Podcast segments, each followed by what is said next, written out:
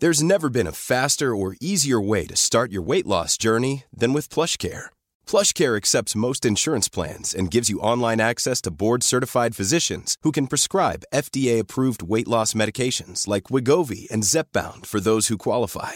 Take charge of your health and speak with a board-certified physician about a weight loss plan that's right for you. Get started today at plushcare.com slash weight loss. That's plushcare.com slash weight loss. plushcare.com slash weight loss.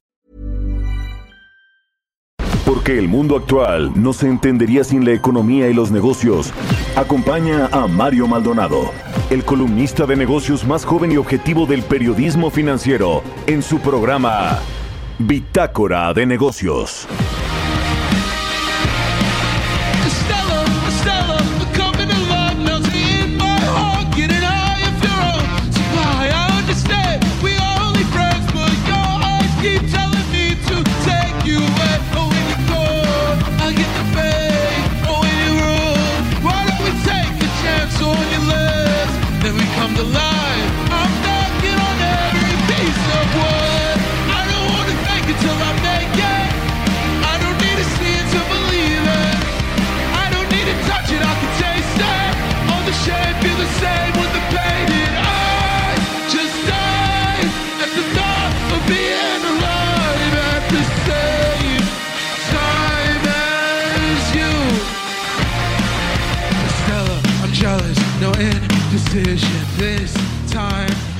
¿Qué tal? ¿Cómo están? Muy buenos días. Bienvenidos a Bitácora de Negocios. Yo soy Mario Maldonado. Me da mucho gusto saludarlos en este viernes 21 de mayo del 2021.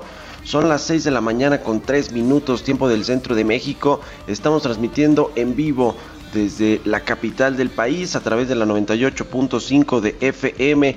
En Monterrey, Nuevo León nos escuchamos por la 90.1 de FM y en Guadalajara, Jalisco por la 100.3 de FM. También en el resto del país a través de las estaciones hermanas del Heraldo Radio en el sur de los Estados Unidos y a través de la página heraldodemexico.com.mx.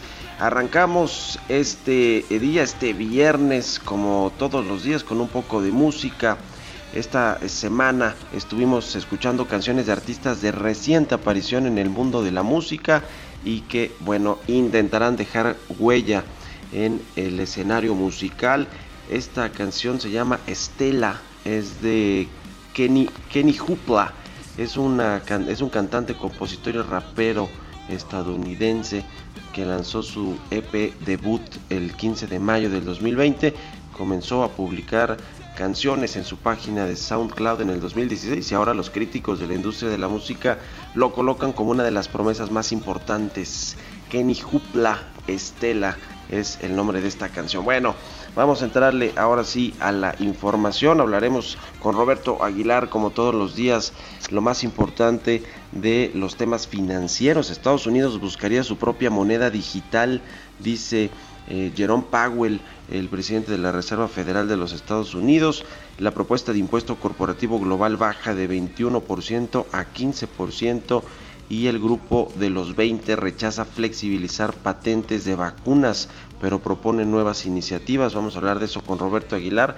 Platicaremos eh, también con María eh, Pía, asociada del Consejo Mexicano de Asuntos Internacionales, la oficina de la ONU de las Naciones Unidas de Servicios para Proyectos. Esta oficina de eh, llamada UNOPS inició un proceso de licitación para intentar vender el avión presidencial.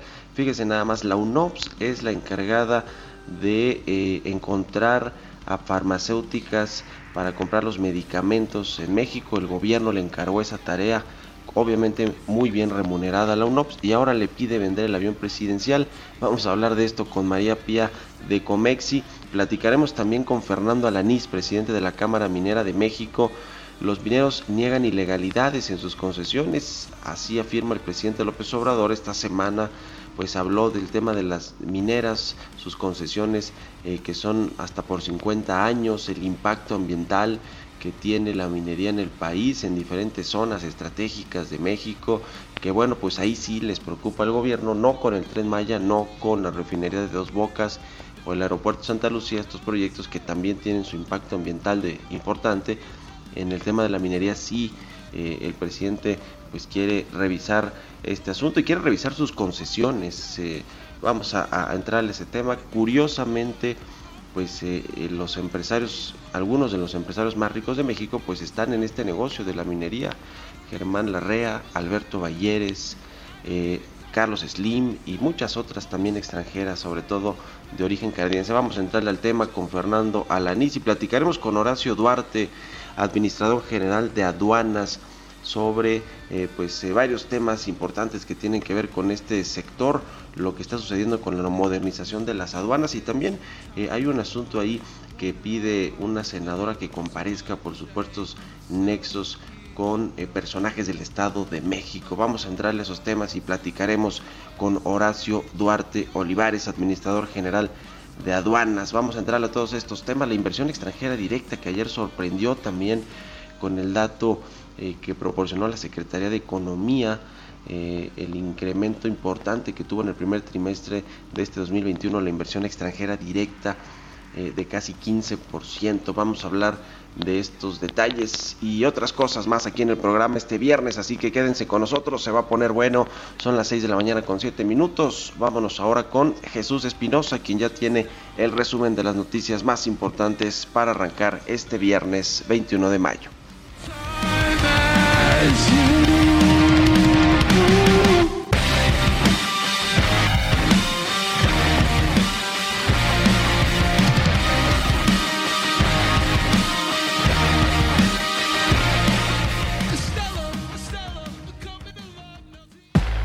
El resumen.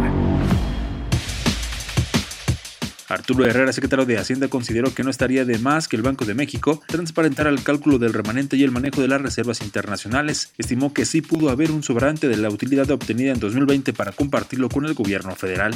La Secretaría de Energía notificó a los participantes del mercado eléctrico mayorista que mientras dure la suspensión provisional, quedará sin efecto las modificaciones a la metodología, criterios y términos para los contratos legales para el suministro básico. De acuerdo con la Secretaría de Economía, la captación de inversión extranjera directa durante el primer trimestre trimestre de 2021 ascendió a 11.864 millones de dólares, lo que significó su mayor nivel para un periodo similar desde 1999.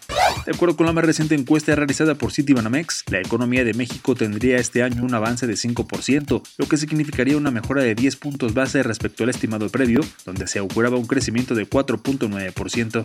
La coalición No al Padrón dio a conocer que cuenta con una plataforma gratuita para las personas que busquen generar una demanda de amparo en contra del Padrón Nacional de Usuarios de telefonía móvil, la cual pueden interponer hasta el 31 de mayo de este 2021 en el portal noalpadrón.mx. En los 34 países que conforman la Organización para la Cooperación y el Desarrollo Económicos, se mantuvo una ligera recuperación económica en el primer trimestre de este año, donde el Producto Interno Bruto aumentó apenas el 0.3%, lo que aún está lejos de alcanzar los niveles previos a la pandemia. Bitácora de negocios en El Heraldo Radio. El editorial.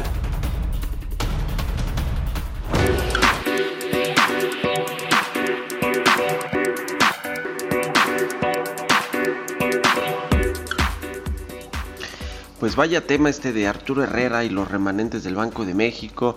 Él dice que sí hubo posibilidad para el Banco Central de haber entregado algo de dinero al gobierno federal. Es toda es todo un asunto porque no muchas veces se han entregado remanentes de eh, las reservas eh, internacionales, que es cuando se deprecia el peso, las reservas que están en dólares, pues aumenta el, eh, pues el tamaño de las reservas y por lo tanto el remanente que tiene el Banco Central al administrar pues esta, estas más de 100 mil millones de, de, dólares. En fin, es un tema que ahí queda Arturo Herrera, igual que el presidente, pues dice que no ve mal que se transparente eh, cómo se calcula la utilidad eh, que se obtiene de estas reservas y, se, destina pues para otros fines, ¿no? Por ejemplo, para cubrir, eh, para mejorar los balances del Banco Central por años anteriores, donde pues haya habido alguna afectación ahí sí por el tipo de cambio. En fin, es un tema ahí medio cosmético que no tiene, creo yo, mucha profundidad que se debata este asunto. Lo que sí importa, y eso creo que es un, es un dato que vale la pena analizar, es lo que le decía, la inversión extranjera directa que se recibió en el primer trimestre de este año es la más alta desde 1999, desde que se tienen registros de este dato de la inversión extranjera directa, le decía que aumentó 14.8% a 11.864 millones de dólares de inversión extranjera directa que llegaron a México en el primer trimestre. Estos datos son de la Secretaría de Economía, que es la que se encarga pues eh, de atraer primero la inversión extranjera y de medirla. Es un dato preliminar, ojo, no es el dato final oficial, pero pues tiende a ser muy similar. Eh, los cálculos de, cómo se ha hecho este asunto de la inversión extranjera directa creo que también pues han sido medio extraños en este en este gobierno desde la anterior secretaria de economía no ha sido digamos, muy, muy claro como se está eh, considerando eh, la inversión extranjera directa. Lo cierto es que pues Estados Unidos sigue siendo el principal eh, país de inversionista extranjero en nuestro país, seguido de España, dos, dos países por cierto a los que pues México no ha tratado así como que digamos muy bien diplomáticamente. Ya ve que el presidente acusa a Estados Unidos de estar financiando organizaciones en México y, e estar interviniendo en la política eh, eh, nacional. Eh, en fin, y a España pues ya ve todo el asunto de que quiere que le, que le pida perdón a España por lo que sucedió hace más de, de 500 años, en fin, en México. por tipo de inversión, eso sí, la mayoría pues de, esta, de este dato de la inversión extranjera tiene que ver con las reinversiones de utilidades, casi 60%, en nuevas inversiones solamente 18.6%, así que bueno, el sector manufacturero es el que concentra eh, con el 46.6% de la inversión y otros como los servicios financieros, la minería, que ahorita vamos a hablar de eso con Fernando Alanís, 14% y la energía con todo y todo 11.5%. En fin, interesantes estos datos y ojalá que sí que sí se confirmen cuando ya nos entreguen la información oficial en la Secretaría de Economía. ¿Ustedes qué opinan? Escríbanme en Twitter, arroba Mario Malia, la cuenta arroba Heraldo de México. Economía y mercados. Roberto Aguilar ya está aquí en la cabina del Heraldo Radio. ¿Cómo estás, mi querido Robert? Muy buenos días. ¿Qué tal, Mario? Me da mucho gusto saludarte a ti y a todos nuestros amigos. Fíjate que los mercados financieros, con una ligera recuperación, luego una semana de volatilidad donde el temor de que una mayor inflación pues obligue a un cambio más rápido de la política monetaria en Estados Unidos, pues acelerarían un ajuste, esto justamente en los portafolios bursátiles. En realidad este es el temor. Y sin embargo ayer los rendimientos de los bonos del Tesoro de Estados Unidos disminuyeron tras una lectura de la actividad empresarial en Estados Unidos que fue más débil de lo esperado. También el retroceso de los precios de las materias primas, en particular el petróleo, pues aminoró justamente, disminuyó pues los temores de una inflación demasiado elevada. Y bueno, pues también se dio a conocer hoy que el crecimiento de la actividad de las empresas de la zona euro se aceleró en mayo a su ritmo más rápido en más de tres años, ya que el fuerte resurgimiento del sector de los servicios se sumó al impulso de un sector manufacturero ya en auge, ya dinámico. Tras un lento comienzo de los programas de vacunación en toda la eurozona, el ritmo se está acelerando, lo que ha permitido levantar algunas restricciones impuestas para contener la propagación del coronavirus. De hecho, ayer autoridades europeas decían que justamente lo que quieren es acoplarse al ritmo de vacunación que se está llevando en Estados Unidos. Y justamente ayer, Mario, fíjate que el presidente de la Reserva Federal, Jerome Powell, señaló los riesgos de las criptomonedas y también estableció un calendario que eso sí es más claro para que el Banco Central considere adoptar una moneda digital propia Powell dijo que la Fed publicaría un documento de discusión justamente este verano, detallando nuestro pensamiento actual sobre los pagos digitales, con un enfoque particular en los beneficios y riesgos asociados con el establecimiento de una moneda digital del Banco Central. Este, este documento pues eh, comenzaría a recibir opiniones de los participantes del mercado o los involucrados. Y fíjate, interesante porque, bueno, pues al final, pues pareciera que Estados Unidos sí está dándole el espaldarazo y también en respuesta a lo que está avanzando en China.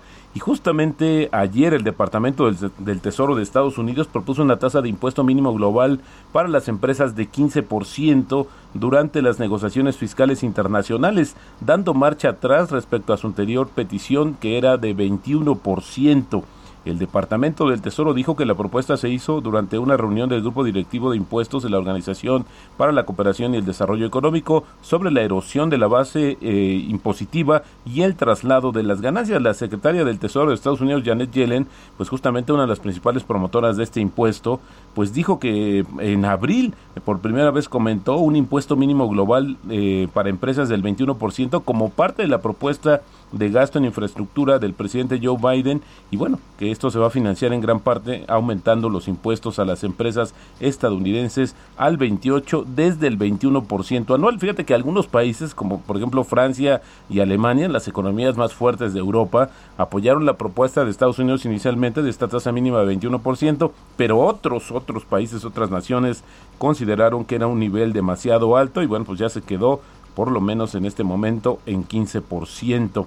Y lo que sí es importante, Mari, vamos a esperar justamente eh, eh, hoy mismo los líderes del G20 van a emitir una declaración en la que se recomiendan acciones voluntarias para impulsar la producción de la vacuna y bueno, pues esto desoyendo o minimizando la presión de Estados Unidos y de otras naciones para una exención de las patentes de dichas vacunas.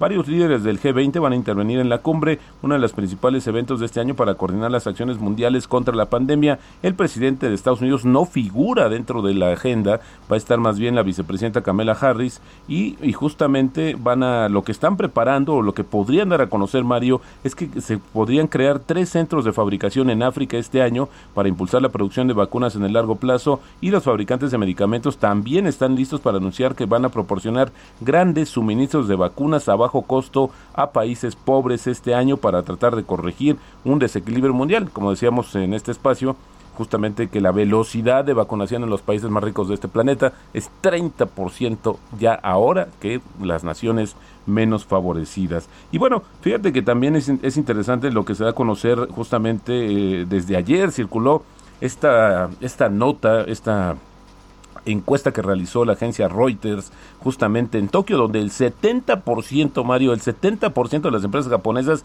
quieren que los Juegos Olímpicos de Tokio se cancelen o se pospongan. Y esto, bueno, pues básicamente el principal argumento es que el evento lo que podría preocupar, lo que podría ocasionar, Mario, es que justamente se eleven los riesgos de mayor contagio en este país, donde, pues eh, contradictoriamente, una de las naciones también consideradas más ricas de este planeta, pues está dando muy eh, pasos muy lentos en el tema de la vacunación de su población y bueno, pues sigue la preocupación sobre los nuevos brotes. Así es que 70% de las empresas dicen no a los juegos a los juegos eh, olímpicos de Tokio. El tipo de cambio, Mario, cotizando en estos momentos en 19.90 y la frase del día de hoy, fíjate interesante, dice si invertir es entretenido, si te estás divirtiendo, probablemente no estés ganando dinero.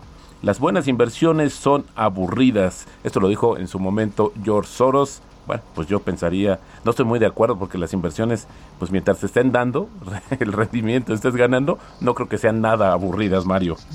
Quizá aburridas para George Soros, que ya es Tiene multimillonario, mi querido Roberto. Oye, rápido, en, en, en 30 segunditos, ¿cómo ves esto de las reservas internacionales y el debate que ya abrió el presidente, el propio Arturo Herrera, de que se transparente cómo se calculan las utilidades?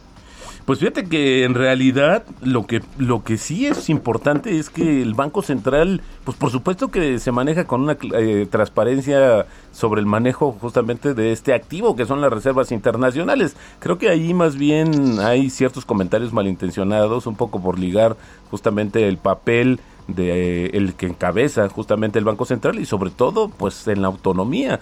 Ya hay que recordar que hay varios países, el caso de Turquía no lo tenemos muy lejos, de que eh, pues los comentarios del presidente y querer someter justamente el gobierno al Banco Central pues ocasionó una salida de capitales y una descomposición de sus mercados. Hay que cuidar mucho, la verdad, la autonomía del Banco Central y alejarlo de estas interpretaciones que hace el propio presidente.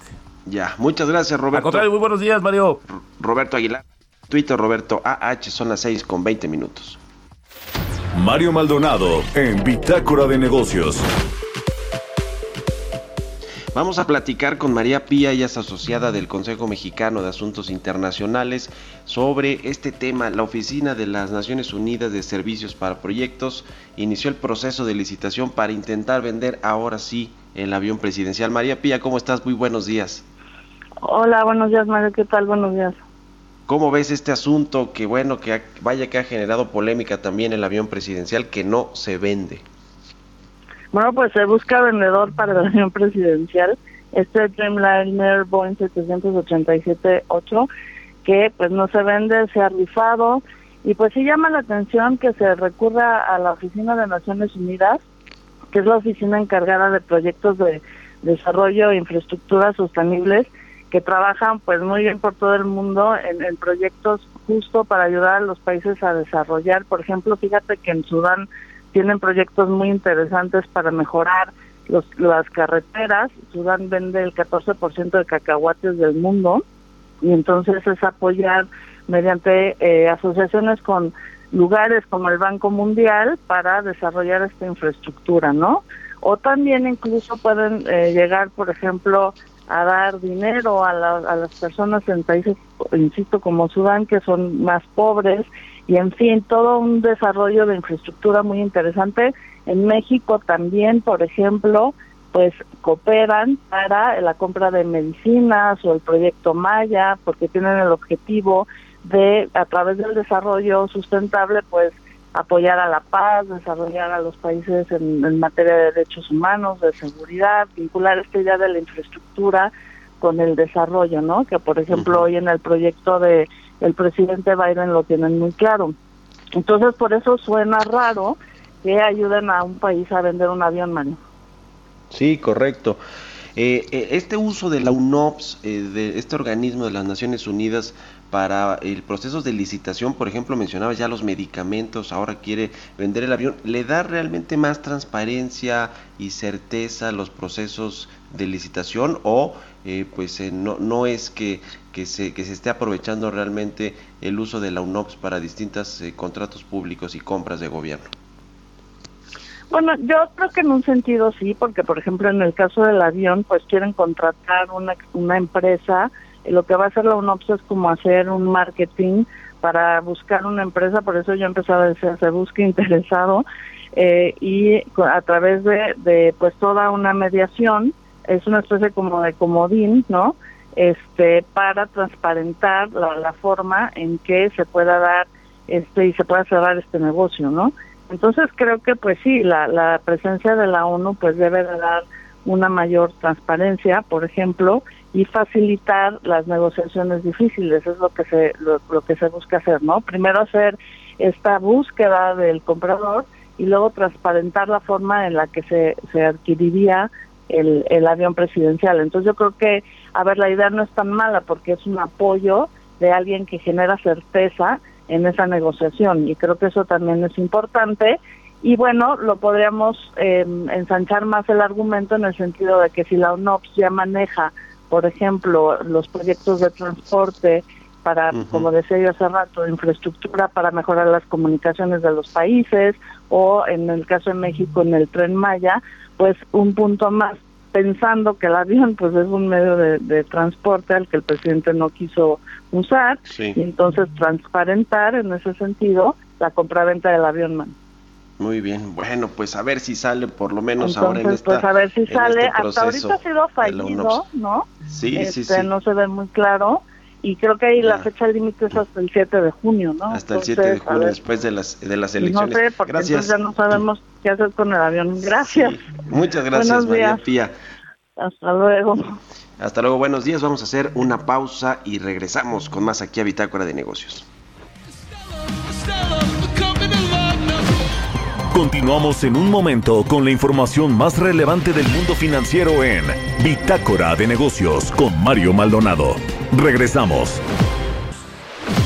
Estamos de vuelta en Bitácora de Negocios con Mario Maldonado. Entrevista.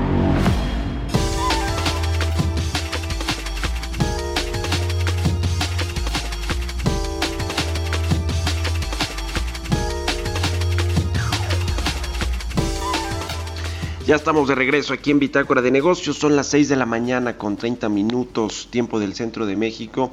Bueno, esta semana el presidente López Obrador se refirió al sector minero. De hecho, estuvo la secretaria de eh, la secretaria de, Recursos Naturales en, eh, en la conferencia matutina del presidente ahí se habló, eh, digamos, del tema ambiental, el impacto ambiental que genera la actividad minera. Además de todo, se habló en particular de empresas como el Grupo México y el derrame de ácido en el río Sonora y la remediación, los costos y cosas por el estilo, pero se puso el ojo en el sector minero, se puso el ojo en el sector eh, eh, a propósito también de las concesiones que tienen las diferentes empresas que operan en el país, no solo las mexicanas, sino también las extranjeras, muchas de capital canadiense, de nuestro socio comercial en el TEMEC. En fin, para hablar de esto, de las críticas que hizo el presidente y la secretaria de, medio, de Medio Ambiente, vamos a platicar con el presidente de la Cámara Minera Mexicana, eh, Fernando Alanís. ¿Cómo estás, Fernando? Muy buenos días. Muy buenos días, Mario. Un, un saludo eh, muy afectuoso para ti y para toda tu audiencia. Muchas gracias por tomar la entrevista. ¿Cómo ven las eh, críticas del presidente y de la secretaria de, eh, pues de Medio Ambiente de México con respecto a la actividad minera? Este, Mario, pues la verdad nos, nos preocupa, nos preocupa mucho que, que no se conozca a fondo lo que es el sector minero en México. Sí, sí vimos información que se manejó que no era correcta, alguna de ellas era errónea, alguna de ellas este, pues no se manejó de, con toda su, eh, su realidad, vamos a decir, fue parcialmente manejada. Y eso es preocupante, y, preocupante porque no son mensajes buenos, Mario, para, para crear certidumbre a la inversión que, que hoy urge que llegue a México para reactivar nuestra economía que se ha visto muy golpeada por toda la pandemia. El presidente habla de que hay eh, está concesionado por lo menos 120 millones de hectáreas en el país, en, que en los gobiernos pasados se entregaron. Se refiere el presidente a este periodo neoliberal. Eh, dice que casi el 60% del territorio mexicano está concesionado a la actividad minera. Eh, ¿Esto es cierto? ¿Qué datos tienen ustedes en Camimex, Fernando? Este, sí, Mario, mira, los datos que tenemos nosotros son los datos de la Secretaría de Economía porque esta información es oficial, es información inclusive que por internet la puedes consultar en la Dirección General de Minas. Ahí vienen todas las, las concesiones que existen en el país. Y eso es lo preocupante, Mario, porque al presidente no le está llegando la información correcta. Eh, se han manejado inclusive muchas veces porcentajes diferentes. La realidad es que de los 196 millones de hectáreas, que es toda la superficie del territorio nacional, hay concesionada 16.8 millones, que es el 8.59% del territorio del país. Y de eso, solamente 4 millones de hectáreas, que es el 2%, son las que se encuentran con alguna operación minera. Ahora, si juntaras el espacio real que ocupan las plantas, los tajos, las presas de jales, todas las instalaciones que hay en la, en la minería, estás hablando que se ocupan 201 mil hectáreas que es el 0.1% del territorio del país. Esos son los datos reales y aparte son los datos oficiales de la Secretaría de Economía. Correcto. Pues sí, ahí están los datos que parecer que al parecer el presidente pues no está eh, eh, teniendo de forma correcta o, pues, los datos oficiales que como dices son de la Secretaría de Economía que, que se encarga también pues de eh, pues de revisar lo que sucede con el sector minero. Ahora, el tema de las concesiones, también se habló del tiempo eh, que eh, tienen las empresas mineras una concesión en el país para poder explotarla. platicábamos, Fernando, sobre los años, ¿no? me parece que hay concesiones hasta 50 años que se han entregado a las empresas. ¿Qué decir al respecto? ¿Es mucho tiempo, digamos, o es el promedio que tienen en otros países de vocación minera? Eh, eh, una concesión. Sí, efectivamente, eh, la ley minera en México establece que las concesiones son de son máximo de 50 años. Y hay una razón para esto, Mario. Los procesos de exploración y de desarrollo de una mina son procesos sumamente largos. Desde que tú empiezas a explorar, o sea, cuando te dan una concesión, te dan un permiso para explorar, no te están dando una mina. ¿Sí? Tienes que hacer una serie de trabajos que tomen mucho tiempo, son trabajos en los que se requiere mucha inversión para poder determinar si el área que te concesionaron tiene capacidad de poder generar o de encontrar una mina. Son más o menos entre 15 a 20 años los que nos tomamos en todo el proceso de exploración. Y nada más para darte un dato, este Mario, de cada mil manifestaciones de, minerales o de, presencia de minerales a nivel de superficies que llegas a detectar, 100 pasan a la siguiente etapa de exploración. Y de esos 100, solamente 10 llegan al proceso final de exploración que se llama la barrenación, donde puedes ya eh, meter unos, eh, unos barrenos y ver si existe el, mineral y cómo viene. Y de todos esos sale un proyecto minero si es si tiene suerte. Entonces tú puedes ver pues que la cantidad de riesgo que se tiene si de cada mil prospectos sale una mina, pues es complicado. Una vez que desarrolla la mina, son inversiones, estás hablando de cientos o de miles de millones de dólares, que tienen un periodo muy largo en poder recuperar la inversión. Entonces, cuando hablas de 50 años, que suena mucho, realmente son 20 años de exploración y 30 años para poder recuperar la inversión que hiciste. Y es un estándar mundial, como bien lo mencionaba Mario, en, en, la mayoría de los países mineros, en Perú, en Chile, en Canadá, en Australia, se hablan de 50, inclusive un poquito más en algunos casos. ¿Les preocupa, Fernando, que como ha sucedido con otros sectores, por ejemplo en el, energético, se, por parte del gobierno se quiera revisar, renegociar las concesiones eh, que, tienen las empresas eh, mineras en el país? Pues eh, sí nos preocupa cualquier, cualquier situación que ponga en riesgo al sector minero, pues es preocupante. Y, sobre todo, Mario, es un sector que ha venido invirtiendo en forma importante en el país en los últimos te puedo decir, nueve años, se venía invirtiendo a un ritmo de 5 mil millones de dólares al año, que es una cantidad nada despreciable. Es un sector que hoy tiene 380 mil, 388 mil empleos directos. Este año hemos aumentado 10 mil, de enero a marzo aumentamos 10 mil empleos directos más, 2.3 millones de empleos indirectos. Y sobre todo, Mario, normalmente nosotros estamos en zonas muy alejadas a los centros urbanos, lugares donde están las comunidades sin ninguna opción en condiciones muy complicadas y la minería les lleva la oportunidad de desarrollo y de bienestar, de un empleo digno, le llamamos infraestructura, servicios de salud que se manifestaron muy fuertemente el apoyo que dio la minería ahora con todo lo, del COVID, sistemas escolares, en fin, realmente nos preocupamos mucho por la minería y ese tipo de trabajo no se está viendo. El gobierno no, pues no tiene un conocimiento realmente, al menos las autoridades que se presentaron el otro día, pues no tiene un, un conocimiento profundo de todo el, trabajo de, cuidado del medio ambiente, del trabajo comunitario, del desarrollo económico que genera la minería. Eh, las revisiones no las pueden hacer, pero todo lo que te digo es totalmente transparente. Y ojalá lo que quisiéramos nosotros es que las autoridades, sobre todo las de medio ambiente, nos visiten, que vayan a una mina y que conozcan la realidad de lo que es la verdadera minería que está operando en México. Sobre el tema ambiental, eh, que, que, también fue, digamos, puesto en tela de juicio por parte de la secretaria eh, del Medio Ambiente, María Luisa Albores, y el presidente López Obrador. Eh, ¿qué, nos puedes comentar, Fernando? ¿Qué está haciendo el sector minero para pues reducir este impacto ambiental en las eh, zonas donde, donde están operando las concesiones? Se, ha hecho mucha inversión, Mario.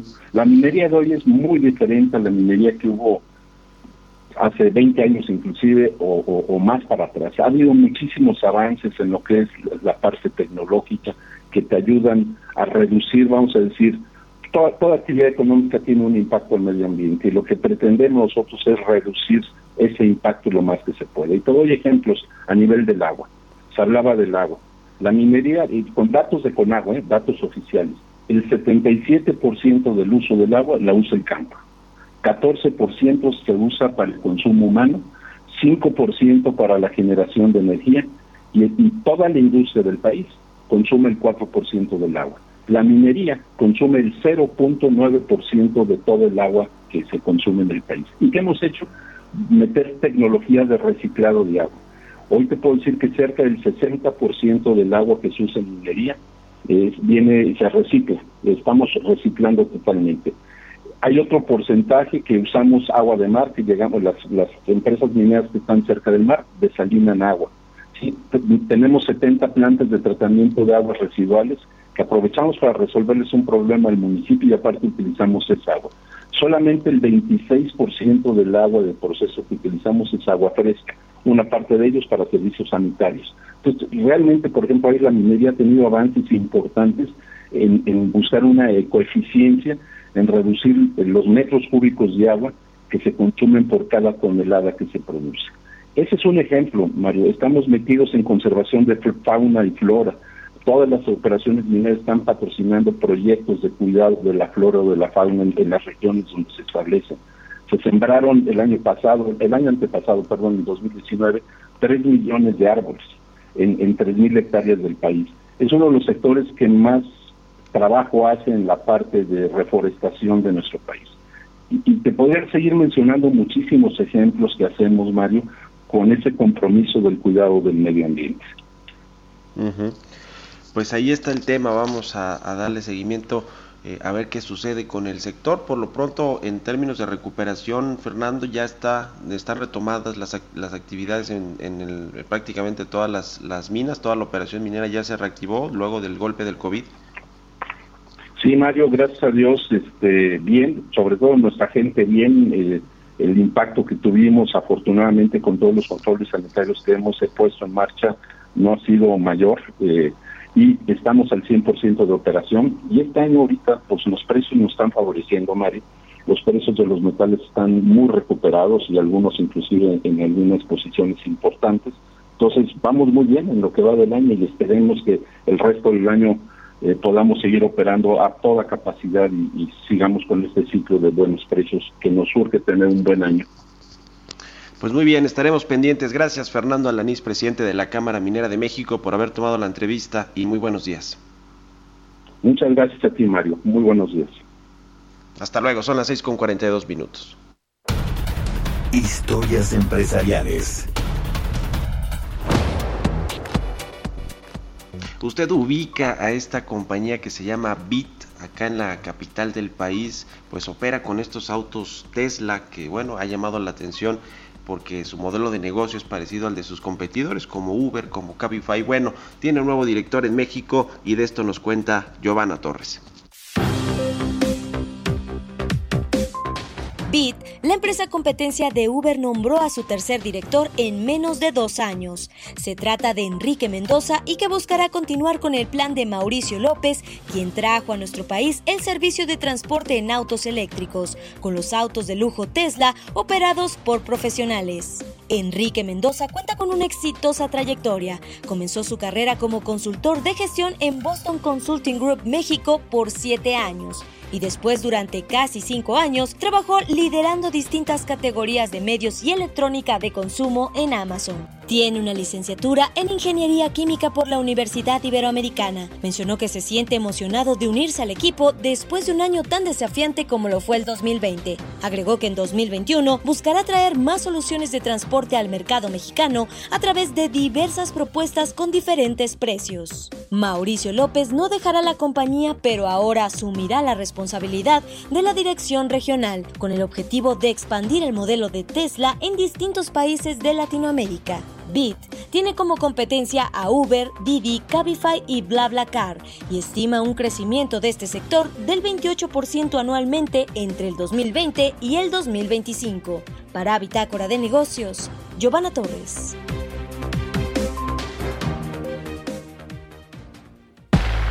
Entrevista.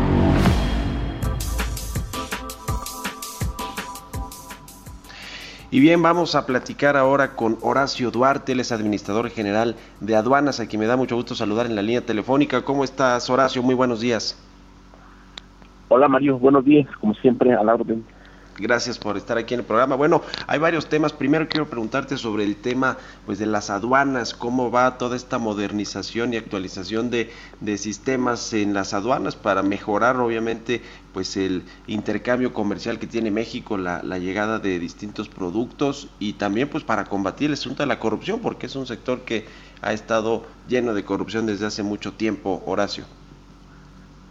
Pues mira, vamos bien eh, avanzando, decirte que ahora ya traemos números positivos en términos de los ingresos, es decir, ya estamos por arriba de lo que hemos captado en el, primer trimestre del año. Vamos a esperar eh, concluir mayo para ir eh, informando qué porcentaje, pero de, entrada te diría que estamos por encima de la captación del año pasado en términos de recursos fiscales. Eso para nosotros pues es muy importante ya que reiteramos las aduanas constituyen un pilar fundamental para la economía en términos fiscales. Segundo, seguimos avanzando con este eh, programa anticorrupción. Como lo hemos venido señalando, eh, retiramos ya a casi la mayoría de administradores de aduanas están siendo sustituidos. Eh, tenemos un mecanismo de fortalecimiento con la Secretaría de Marina, con la Secretaría de la Defensa Nacional. Eh, próximamente estará habiendo una presencia mayor de estas dos dependencias en coordinación con, con nosotros, con la Administración General de Aduanas, y eso nos está teniendo un efecto positivo para combatir el contrabando, para combatir el cruce de, mercancías ilícitas. Creo que eso eh, demuestra que esta ruta de colaboración más estrecha con estas dependencias va a tener éxito. Y yo me siento tranquilo, orgulloso de que vamos logrando lo que nos planteamos eh, hace unos meses. ¿Cómo va este combate al huachicol de gasolinas de, los Estados Unidos? Eh, e, esta actividad que si no tengo mal el dato, le hizo un hoyo fiscal al, al gobierno de hasta 200 mil millones de pesos en los años anteriores. Eh, eh, ¿Cómo va? Digo, genera una competencia desleal este asunto del huachicol, por supuesto, para Pemex. Eh, estos cálculos que hace la Secretaría de Energía, pues ve, digamos, evidencia claramente el golpe que ha tenido el mercado por, por este huachicol, que bueno, pues entra principalmente de las aduanas del norte del país. ¿Cómo va? ¿Cómo va este, este asunto del combate del huachicol de gasolinas? Va, a la baja, no Sí, va a la baja. Nosotros, junto con los nuevos administradores de aduanas de Reynosa, Matamoros, eh, Nuevo Laredo y Colombia, básicamente hemos establecido una nueva estrategia que permite detectar cuando hay el intento de cruzar eh, hidrocarburos que no quieren pagar impuestos o que cruzando y pagando impuestos eh, tienen un tema de subvaluación, es decir, que pagan menos impuestos estaba avanzando eh, junto con eh, la Secretaría de Energía, junto con Pemex, hemos estado explorando qué empresas para tener mayor atención tenían comportamientos atípicos en términos de, de ingresos de hidrocarburos y por ejemplo ahí ya eh, ha, venido disminuyendo por ejemplo el padrón de importadores. durante el sexenio anterior se dieron muchos permisos de importación de hidrocarburos de permisos que formalmente, legalmente no se utilizaban, es decir, que no registraban un solo ingreso y por lo tanto se tomó la decisión de ir eliminando esos eh, permisos de importación con la Secretaría de Energía y eso ha, tenido un efecto, insisto, positivo porque ahora tenemos con mucha claridad menos empresas, alrededor de 100, hay una mayor vigilancia y eso nos va a permitir eh, apretar las labores de fiscalización en esta materia. Ahora, eh, el, el, asunto este de reforzar la unidad canina, recuerdo que la última vez que platicamos aquí nos hablaste, pues, de, digamos, de todo este, este tema, tiene que ver con que el, el, eh, eh, están viendo, digamos, más eficiencia en reforzar esta unidad canina de, de perros que revisen todo, toda la, la, mercancía que entra al país, que los servicios tecnológicos o van en dos carriles eh, que, que, corren al, al, digamos, de forma paralela, pero que los dos están atacándose van de manera paralela, aunque forman parte de la misma estrategia. Estamos ya definiendo eh, qué vamos a comprar en equipo tecnológico. Tenemos ya una primer saque, digamos así, de inversión. Como te lo comenté en aquella ocasión, por primera vez vamos a ejecutar el llamado fideicomiso de aduanas, que va a permitir una inyección de recursos muy importante a la economía entre rubros. Uno, infraestructura tecnológica. Dos, infraestructura de mejoras en las aduanas carriles, equipamiento. Y tres, el tema de la unidad canina, que para nosotros es muy importante ya que tiene un alto eh, beneficio. Eh, es una inversión, digamos, relativamente baja, pero tiene un beneficio muy alto. Estamos ya en el proceso básicamente de licitación de las de los eh, de lo llamamos los sensores caninos, que son los perros, para que pronto podamos estar teniendo una renovación prácticamente, diría yo, total de nuestra unidad canina que si bien es eficiente hasta ahora, pues ya es limitada en el número, pero es una de las estrategias fundamentales. Pues interesante lo que están haciendo. Yo, Horacio, no quiero dejar de preguntarte sobre este una columna que se publicó en un medio eh, de información nacional en la que te vincula con personajes de de Valle de Bravo y del Estado de México, pues de, forma ilegal. Incluso ya una senadora, Lili Telles, eh, pues incluso está pidiendo abrir, eh, digamos, llevarte allá a declarar al Congreso sobre, este, sobre estos presuntos nexos con, con personajes del Estado de México. ¿Qué, ¿Qué, tienes que decir al respecto, Horacio? Bueno, no, mm, eh, que es totalmente falso lo que se publicó. No tengo absolutamente nada que ver con ninguna actividad ilícita eh, creo que mi carrera política lo he demostrado ahora que estoy en el tema de las aduanas, es una constante enfrentamiento con estos grupos eh, criminales, lo hicimos en Tamaulipas, lo hicimos en Baja California, sin problema. Eh, decirte que eso que se publicó, pues me parece una un sinsentido, eh, más bien al calor de la, de la contienda electoral que está viviendo el país y de manera específica el Estado de México, no conozco el Palacio Municipal de Valle de Bravo porque se señala que, que fui a visitar al alcalde, no lo no conozco el, Palacio Municipal, conozco al alcalde, pero creo que se está excediendo y creo que en, aras de la libertad de expresión eh, se está cometiendo un abuso, una injusticia y sobre todo se está dando a conocer una información que es totalmente falsa y que me parece una actitud incorrecta. Yo no entiendo por qué se quiera poner sobre la mesa un tema que verdaderamente no lo es un tema para el, actividad que realizamos en las aduanas, pero bueno, finalmente lo entiendo como parte de la polarización electoral que vive el país, pero pues no me voy a distraer en eso, de verdad no voy a caer en la provocación, eh, desconozco las razones por qué este columnista planteó ese tema en ese sentido, y yo lo que te diría es que finalmente vamos a seguir colaborando, vamos a seguir haciendo nuestro trabajo, que es combatir precisamente las actividades ilícitas en el país. Pues ahí está, ahí está el tema. Entonces, desmientes estas supuestas intimidaciones en el no Estado solo de México, Valle de Bravo. La rechazo por ser calumniosa, diría yo. O sea, lo que se puso en esa, en esa columna no solo es mentira, es una calumnia en contra de mi persona y me parece que no abona en lograr que eh, el día de la elección la gente, todo el país, no solo en Valle Bravo, no solo en el Estado de México, salga a votar con libertad y sea los ciudadanos en las urnas los que decidan los triunfos de los candidatos. Pues ahí está, Horacio Duarte, administrador general de aduanas, gracias por haber tomado la entrevista y muy buenos días. Muy buenos días, como siempre Mario, a la orden.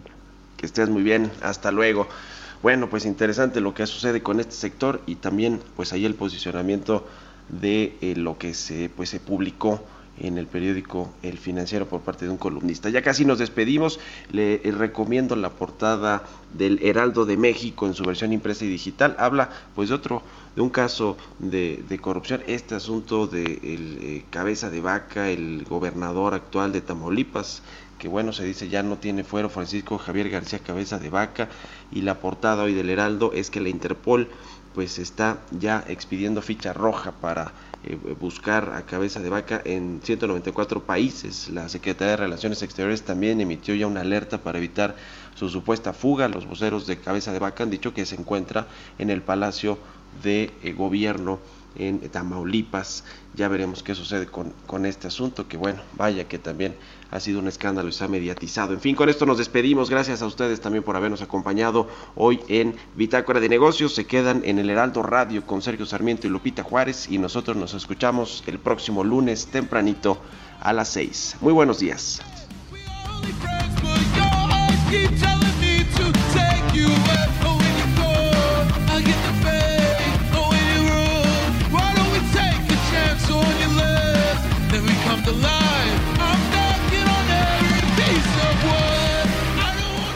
Esto fue Bitácora de Negocios con Mario Maldonado, donde la H suena y ahora también se escucha una estación de Heraldo Media Group. Planning for your next trip? Elevate your travel style with Quince. Quince has all the jet setting essentials you'll want for your next getaway, like European linen, premium luggage options, buttery soft Italian leather bags, and so much more. And is all priced at 50 to 80% less than similar brands. Plus, Quince only works with factories that use safe and ethical manufacturing practices. Pack your bags with high-quality essentials you'll be wearing for vacations to come with Quince. Go to quince.com/pack for free shipping and 365-day returns.